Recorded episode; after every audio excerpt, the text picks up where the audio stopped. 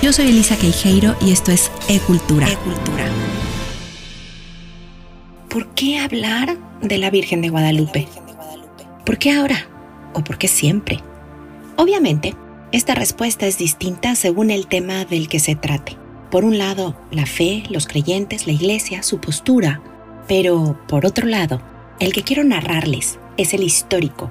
Y es que Guadalupe no solo tiene un espacio reservado en el corazón de los mexicanos católicos, su presencia, significado, su fuerza y dulzura, su enigma completo, merece una atención especial. Como observadora de la historia, estudiosa de sus procesos, Guadalupe, lo que fue y es, me explica México desde su origen. Comprender su mensaje y símbolos revela el corazón de los indígenas y la profunda necesidad que sentían de permanecer vinculados con su pasado y poder al mismo tiempo transitar protegidos a su nuevo presente. 1521. La lucha de la conquista, la que hicieron Cortés y los primeros españoles, la que llevó a la caída de Tenochtitlán, había terminado, pero en una fase primera, la externa, la que somete y declara vencedores y vencidos. Pero ¿y la interna? ¿Cómo y cuándo se conquista una fe y se integra a otra? Siglos creyendo, como verdades absolutas, una cosmogonía específica, es decir, un sistema ideológico con mitos que daban respuesta al origen del universo, al origen de la vida humana misma y su relación con el todo, no podía dejarse de la noche a la mañana por la explicación de la existencia de un nuevo Dios. Las formas en una conquista se pueden imponer, pero la fe, aunque se habite nuevos rituales, crece y se hace propia cuando pasa el tiempo. Cuando se cuestiona, decía Kierkegaard, filósofo, teólogo danés, el llamado poeta del cristianismo. Pero sobre todo, la fe es fuerte, decía, cuando se siente y se comprende. Y desde ahí se practica. En ese tránsito, los símbolos y los significados de los mundos que se encuentran necesitan comulgar desde sus periferias para poderse fusionar. De una a otra creencia se requieren troncos que se tiendan como puentes, uniendo una orilla con la otra. Lazos, vínculos. Muerte, sí, pero resurgimiento también. La fe no hace nido en el corazón de un creyente hasta que ocupa un sentido personal y un cobijo colectivo. Por algo, la Madre Teresa de Calcuta decía, mi fe es fuerte porque la he dudado. La Virgen de Guadalupe ha estado expuesta a dudas y cuestionamientos. La Iglesia Católica ha establecido casi desde sus inicios parámetros muy estrictos y específicos para determinar cuando un evento o fenómeno es o no un milagro la aparición de la Virgen de Guadalupe no fue la excepción. De hecho, alrededor de ella y de sus misterios ha existido la polémica entre los aparicionistas, es decir, los que sustentan como un hecho absoluto y real las apariciones de la Virgen en el Cerro del Tepeyac, y los antiaparicionistas, claramente, los que no lo creen. Pero esta polémica no es un tema actual o de moda, al contrario, tiene su origen desde el propio siglo XVI, es decir, el mismo siglo de la conquista y de la aparición de la Virgen. A este periodo se le conoce como el siglo del silencio. ¿Por qué? Porque no se habían encontrado fuentes confirmadas escritas por sacerdotes españoles o autoridades de la Iglesia de aquel tiempo que narraran los hechos guadalupanos. Así es la narración de la Virgen de Guadalupe está en una sola fuente y es de mano indígena, de Antonio Valeriano, un hombre y sabio indígena náhuatl, que incluso llegó a ser el gobernante de la porción indígena de México Tenochtitlán por 10 años. Pero antes de esto, estudió en el Colegio de Santa Cruz de Tlatelolco. Educado por los franciscanos, el propio Bernardino de Sagún ¿Lo recuerdan? El fraile principal, erudito y autor de la Historia General de las Cosas de la Nueva España se expresaría de él como el más sabio y el principal de mis estudiantes, decía. Valeriano nació en 1522 y se le atribuye el Nican Mopowa, manuscrito que narra los hechos, formas y detalles de las apariciones de la Virgen de Guadalupe. Su traducción del náhuatl literal es aquí se cuenta o aquí se narra. Hoy quedan una porción de este manuscrito de fecha 1556 que está resguardada desde 1880 en la Biblioteca de Nueva York y una copia completa en el Centro de Estudios de Historia de México Carso. Antonio Valeriano no solo era el alumno predilecto de Sagún, tenemos que comprender que era también su informante del mundo indígena. Aún estaban en él las narraciones de los abuelos de tradición, la raíz de sus creencias y el sentido de sus formas de vida y rituales.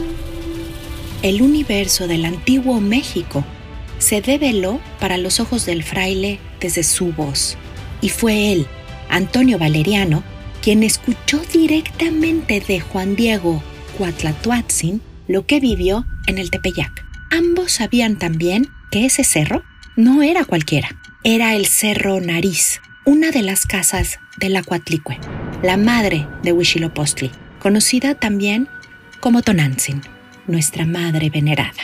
No es casual que las palabras, tonos y sutilezas de la narración de Valeriano tengan formas muy peculiares, diminutivos y adjetivos propios de las narraciones y rezos nahuas. Por ejemplo, las palabras de la Virgen.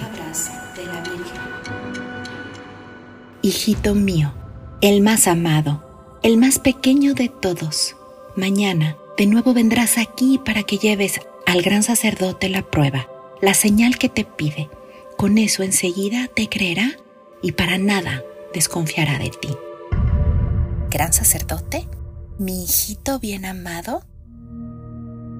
Con estos dos ejemplos podemos ver con claridad cómo las formas de una fe y de la otra se mezclan. La narración de Valeriano sigue. Juan Diego se esconde y la señora lo encuentra el indígena está preocupado humanamente por su tío que se encuentra grave. La Virgen lo cura, se lo informa. Juan Diego le obedece, recoge las flores que le pide y las lleva al obispo, al gran sacerdote. gran sacerdote. Por supuesto, al indio no le creen. Lo hacen esperar, lo reciben por insistencia más que por duda o siquiera curiosidad. Son las doce del mediodía, cuando Juan Diego solamente hace lo que la Virgen le dijo y se desata la tilma. Su ayate, de la tela burda de hilos de agave, las flores caen al suelo y los sacerdotes de rodillas. El Nican Mopowa detalla la imagen plasmada en la tela del indígena. La Virgen pedía una casa, un templo, ahí, en las faldas del Cerro del Tepeyac. En la actualidad, Año con año se reportan millones de peregrinos que visitan cada 12 de diciembre la Basílica de Guadalupe. La imagen de la Virgen protege en este país lo mismo las casas que los ranchos, las fábricas o los negocios. Los mexicanos somos más guadalupanos que cristianos. Eso se oye decir de manera cotidiana y esto sin importar al final la fe que cada uno profese. ¿Pero por qué? En el detalle de la narración misma de Valeriano, en el hecho de que sea una fuente indígena, comienzan también a responderse muchas de estas preguntas. La Virgen de Guadalupe, que se había aparecido siglos atrás en España, conocida como la extremeña, la que se mostraba en tiempos apocalípticos, es decir, tiempos de revelación, de final y por tanto de principio, ahora se anunciaba en tierras indígenas, dando su mandato y petición al obispo, pero su amor a un indio. Además, Juan Diego no era tampoco un jovencito despistado de la comunidad, como a veces lo imaginamos. Era un hombre que cargaba en su nombre náhuatl la palabra Cuatlatuatzin. Esto quiere decir el vidente, literal el que habla como águila. Eso significaba mucho para los indígenas. La Virgen de Guadalupe tiene profundos y diferentes significados para los españoles que para los nativos. Los símbolos de la señora Tonantzin Guadalupe eran muchos como para pasar desapercibidos por los antiguos mexicanos. Comprendamos algo. Ellos entendían la vida a través de códices y señales, es decir, de lecturas específicas de los símbolos que vieron impresos en la imagen de Guadalupe. Y a estos se sumaron los hechos mismos de la aparición, a quién se le había mostrado, en dónde, de qué manera, cómo estaba ataviada, qué dibujos se plasmaron en su vientre. Las flores no eran flores y nada más. Sus manos, al estar unidas y tener dos tonalidades, tenían un sentido, así como su manto y su cabello. Los indígenas, desde tiempo atrás, esperaban un final de los tiempos. Sus lecturas de los astros, las palabras de los chamanes y la voz de los abuelos hablaban de un cambio de orden, donde los dioses dejarían de recibir sangre, los gobernantes serían derrocados y no sabían si la luna y las aguas o la vida seguirían. No era nada más el regreso de Quetzalcoatl, como se ha narrado, sino la llegada de un tiempo desconocido que traería el llamado Nahuiolin, el quinto movimiento del sol. No sabían cómo sería, pero vendría.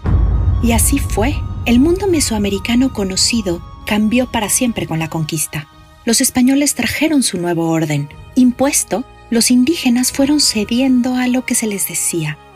Pero en su mentalidad y en la explicación que tenían de la vida como sagrada, unida, cíclica, así como perfecta, no cabía una imposición como parte de su integración y no fue suya hasta que se lograron fusionar sus creencias. Cada una tomó su sitio. Para ellos no eran indistintas, ni una permitida y la otra prohibida. Eran la misma. Esa evolución era natural porque su mundo era álmico y arquetípico. Ahora bien, hay un hecho específico que hace que toda esta filosofía y presuposiciones tomen fuerza y sustento. Y es que en 1534 se registra la mayor conversión indígena al catolicismo de la historia de la conquista. Lo insólito fue voluntaria. ¿Por qué?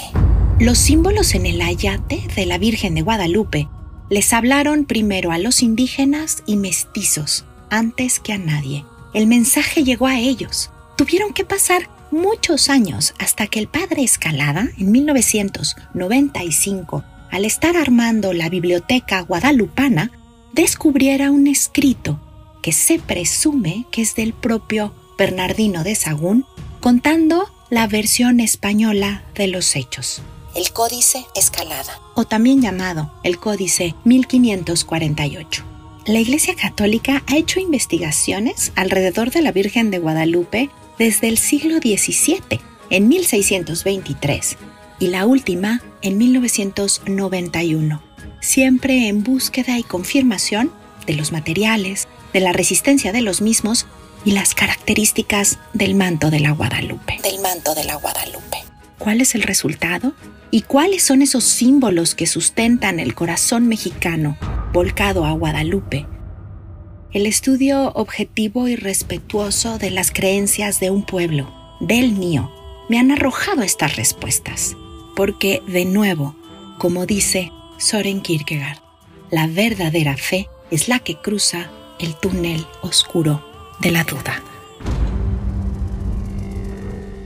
Te invitamos a conocer más de esta historia, así como el detalle de cada uno de los símbolos de la Virgen de Guadalupe y los diferentes estudios realizados por los científicos y la Iglesia sobre el manto, de la mano de Elisa Caijeiro, en la masterclass que presenta por primera vez Guadalupe, la explicación más allá del milagro. No pierdas tu lugar. Encuentra todos los detalles de inscripción en www.elisa.mx.